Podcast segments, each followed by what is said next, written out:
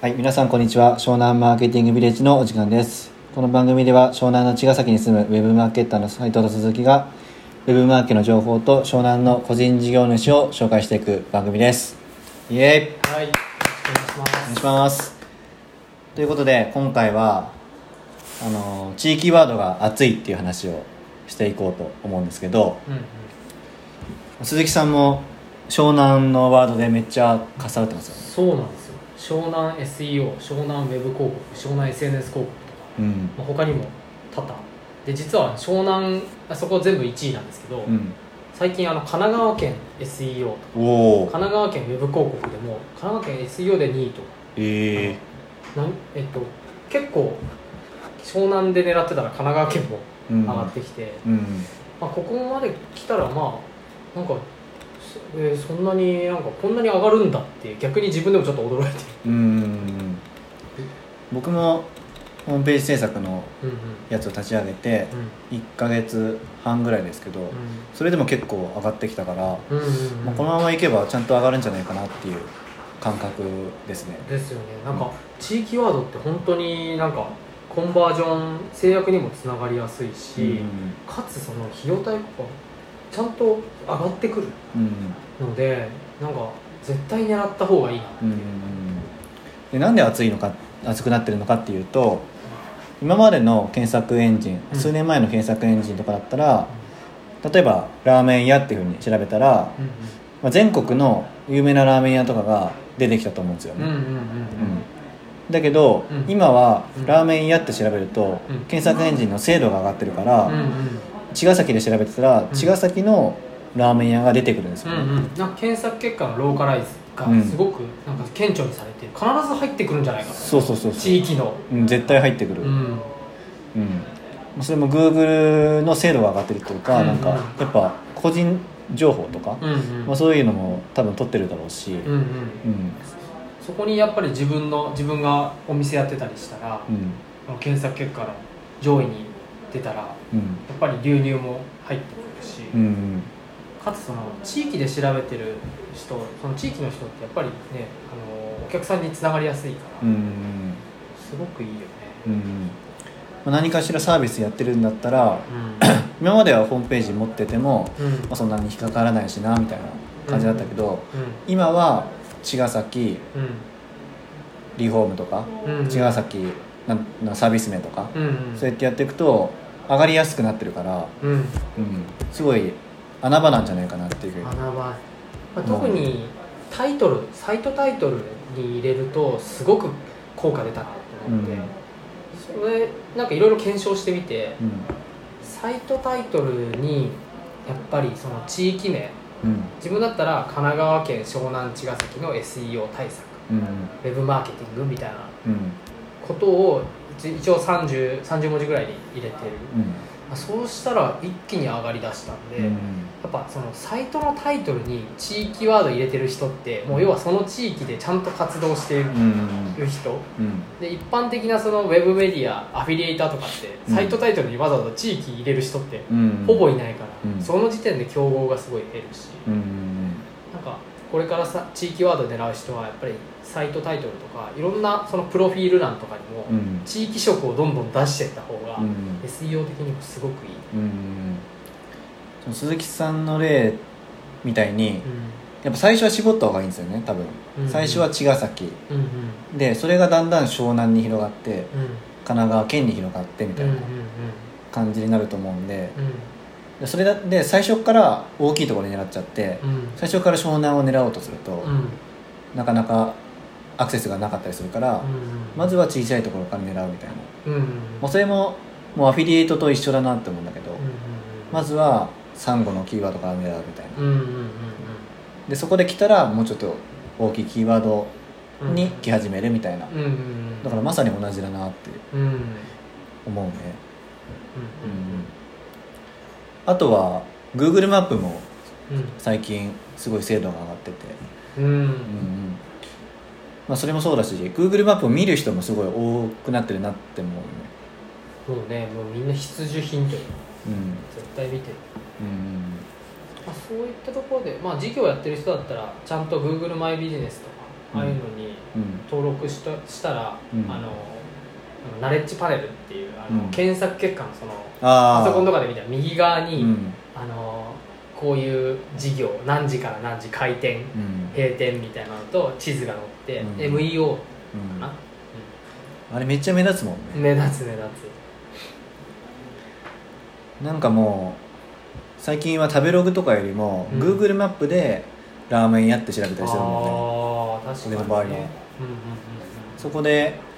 評価が良かったりとか、うんうんうんうんちゃんと口コミとかがあったら、うんあ美味しそうだなみたいなうんうん感じで思って行ったりもよくするし、うんうんうんうん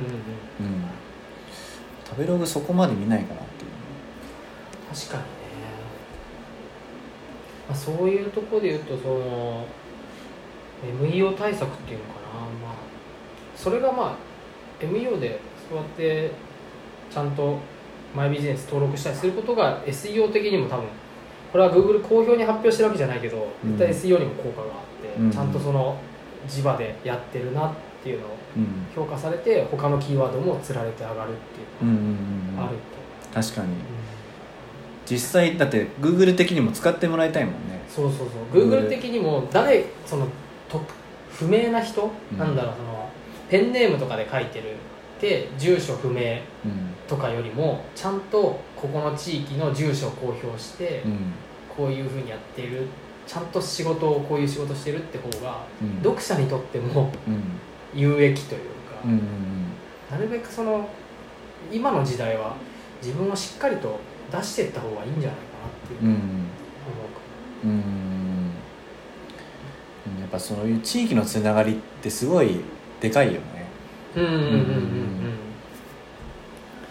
最近だと一応商工会にも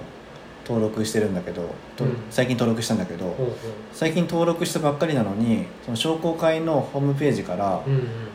あの問い合わせがあってうん、お おそうそうそうで話聞いてたら、まあ、他のところにも他のところもちょっと比較してしてたりしたらしいんだけどうんうんやっぱり茅ヶ崎に住んでるっていう親近感があるみあたあやっぱりだからはいいであの問い合わせしましたみたいやっぱりその地域はコンバージョン高いのな、うん、 でその人はずっと茅ヶ崎に住んでるみたいでうんで俺がそう茅ヶ崎に最近来たんですよとか言ってうんうん離婚したんですよとか言って 言ってたらあなた面白い面白いねみたいな感じで言ってくれたりするうんうんうんうんなんかその親近感がやっぱり湧く同じ地域の人っていうだけで、うんうんでやっぱりなんか自分も今僕もウェブサイトリニューアルしてるけど、うんその頼んだきっかけ発注者なんか何人か候補者がいてうんその人に決めた理由って近くに住んでるからっていうのあーが一つ結構あってうんっていうのもなんかトラブルとかになった時とかにもなんか遠くの人だとちょっと怖いなっていうのやっうんぱちゃんとビジネスやってる人だったらやっぱその同じ地域の人がいいなうんなんかあった時にすぐにあの聞いてもらえるというか、うん話し合えるとか、そうそうそう、うん、まあ、Google とかもそういうのをちゃんともう理解した上でそあの地域の近い人を紹介していくーあーなたるめほど、にそのローカライズ検索結果をローカライズしてるってういんう、、確かに、まあ、その方が間違いなくよりユーザーに役立つもんね、うん、絶対役立つ、うんうん、確かに Google の検索エンジン、あのー全国的にはちょっとおかしくなってるけ ど地域的には良くなってるかもしそれうないそねうそうそう全国的とあとジャンル的にちょっとおかしなところはあるけど、うんその地域で見るとちゃんとしてる、うん確かに地域系を調べた時はね、ちょっとそこやりすぎたのかなまあ、Google さんも、あのー割とあのトライアンドエラーのそうだね 起業家タイプそうだね まあ地域のビジネスとしたらやりやすくなってるっていうそうそうそうことはあるねでそのなんかオムニチャンネルっていうような言葉言い方したりするんだけど、うんそのいろいろな経路でお客さんを集めるうんっていうのが、まあ、商工会から問い合わせが来るのもそうだし、うん地域系の SEO で上げるっていうのもそうだし、その検索結果とまたその別のナレッジパネルって検索結果の横に載せて、うんそこから問い合わせをもらうとか、うんなんか SNS を発信するとか、うんほんと集客経路っていろんなところに用意して、でそこからあのお客さんを呼び込むっていうのはすごい大事なんだうん、うん、このラジオもまさにそうだもんねああそうだねうん今はそこまでよ聞いてる人は多くないかもしれないけど、うんうんこれを続けていけば、あそんなのやってんだみたいうんうんうんうんな感じになることもあるだろうしそうそうそうそうここが一つのきっかけになってうんチャンネルチャンネルをこのラジオだけじゃなくて、うん SNS これをきっかけに SS SNS に興味をう持っんて、うんその人にとってはじゃあ SNS の方が見やすいなみたいな、うんあとブログの方がいいなとか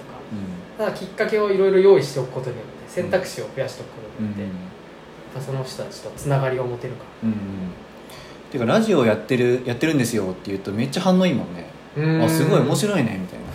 そんなことできるんだみたい な俺の場合は逆に「ラジオ聞きましたよ」って言われて 「ああ」みたいな そのまあよくもその地域でねこの地域でやってるからうん地域の人たちに「あのラあラジオや聞きましたよ」みた いなちょっと恥ずかしいまあ嬉しいけどね、嬉しい うん、まあ最終的にはこのラジオに出たいっていう人が増えたらいいんだけどねどんどんね、うんあの フリーランスとか多いからみんなのなんかちょすごいなんかねものを紹介していきたいうん、うん、湘南の方で出たいっていう人がいたらぜひ出てほしいんですけどねうもう喜んでインタビューしに行き行きますんでみん、た行いきなます行きます遠くから来て湘南に来てもらったらご飯おごりますああご飯わかりましたもう焼肉行きましょう 焼肉行きましょう僕らの出会いみたいな感じで確かにはいということで今回は地域ワードが熱いって話をしてきましたはいはいまたツイッターで「ハッシュタグ湘南マーケティング」ってやっていただければ、えー感想質問取り上げていきますのでよろしくお願いしますはいありがとうございました、はいありがとうございました